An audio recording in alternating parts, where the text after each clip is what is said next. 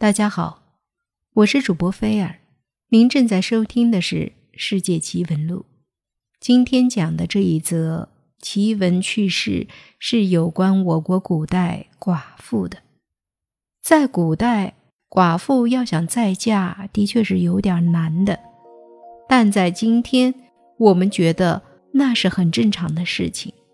寡妇再嫁难，简直是不可思议。让我们来听一听吧，为什么在古代，寡妇想要再嫁就那么难呢？在古代的社会里，那是一个属于男权的社会，伦理上的规范也是由男人来决定的。在《金瓶梅》中，西门庆的六个妻妾，除了正妻吴月娘外，都有再嫁甚至数嫁的经历，这多少可以说明一些问题。再嫁也不只是出现在小说中，像清代嘉庆著名学者朱翊尊的乳母叶玉，其辞别朱家之后十年之中五嫁，不仅再嫁很普遍，而且还常有逼嫁，即强迫寡妇再嫁的现象。在鲁迅的小说《祝福》中，二十六的寡妇祥林嫂。就在守寡后，被婆家强行塞进花轿，嫁给了山里的贺老六。对于这样的行为，村民往往是理解的。面对四婶的责难，魏老婆子就辩驳道：“哎呀，我的太太，你真是大户人家的太太的话，我们山里人小户人家，这算的什么？他有小叔子也得娶老婆。”不嫁了，她哪有这一柱钱来做聘礼？她的婆婆倒是精明强干的女人啊，很有打算，所以就将她嫁到山里去。倘若给本村人，彩礼就不多，唯独肯嫁进深山野林里去的女人少，所以她就到手了八十千。这有什么依不依？闹是谁也总要闹一闹的。只要用绳子一捆，塞在花轿里，抬到南家，纳上花冠，拜堂，关上房门，就完事儿了。这生动地说明了寡妇的再嫁在传统民间社会是相当常见的。那么，为什么会出现这样相互矛盾的现象呢？古代社会是一个男权社会，这是我们都知道的。那所有的伦理规范都是由男人来制定，所以从男人的角度，自然希望妇女对丈夫忠贞不二。所以妇女的贞洁就寓意成为社会伦理道德的重要内容。但在现实生活中，这样的理念却必然会受到现实条件的制约。在过去，由于溺死女婴等因素。社会的性别比往往高达一百二十以上，男性要远多于女性，再加上达官贵人往往有三妻四妾，更让婚姻市场上男女比例失调，使得寡妇，特别是有生育能力的寡妇，在婚姻市场上有强劲的需求。与此同时，古代妇女一般缺乏独立经济能力，在那些贫穷人家。生存压力往往会迫使其再嫁，而且对于婆家来说，即使是小康人家，寡妇守节在家，也预示着要占据一份财产，而再嫁还能得到彩礼。在现实利益面前，很多人的天理天平自然会倾向利益而非伦理道德。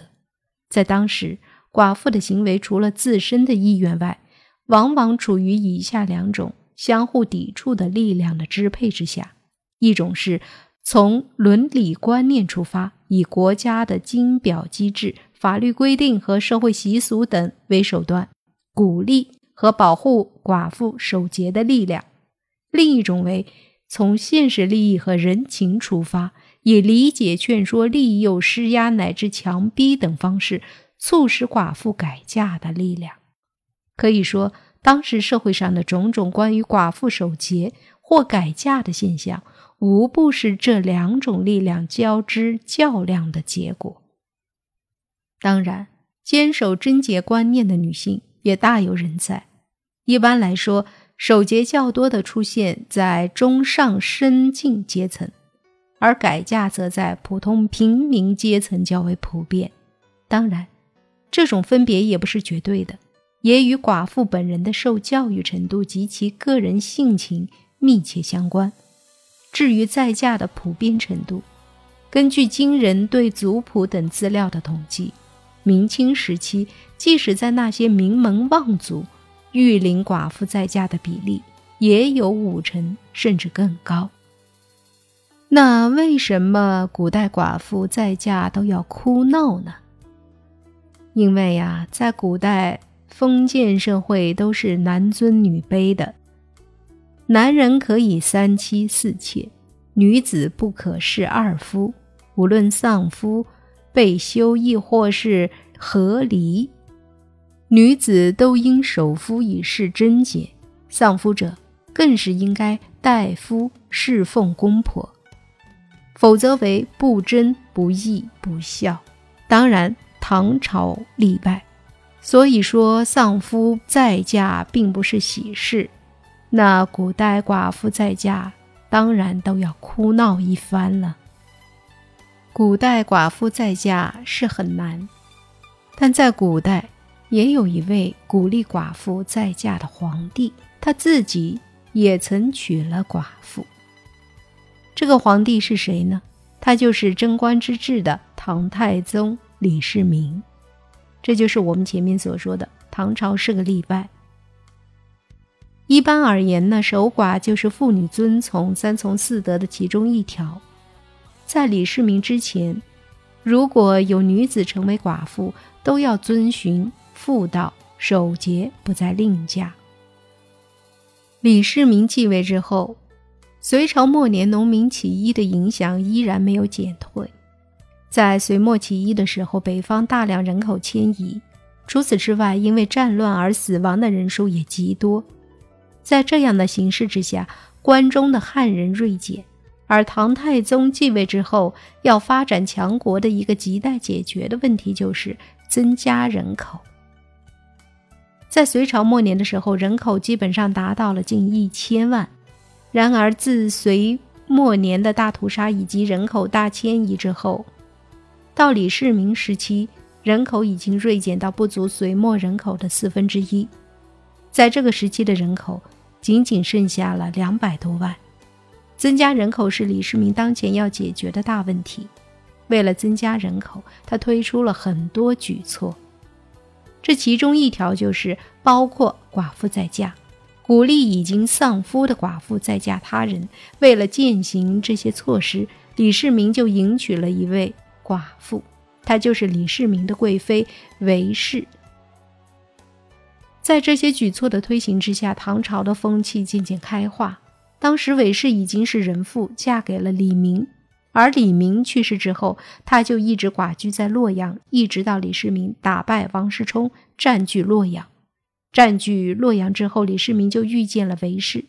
尽管韦氏年长于他，甚至还是寡妇，但李世民却丝毫不介意。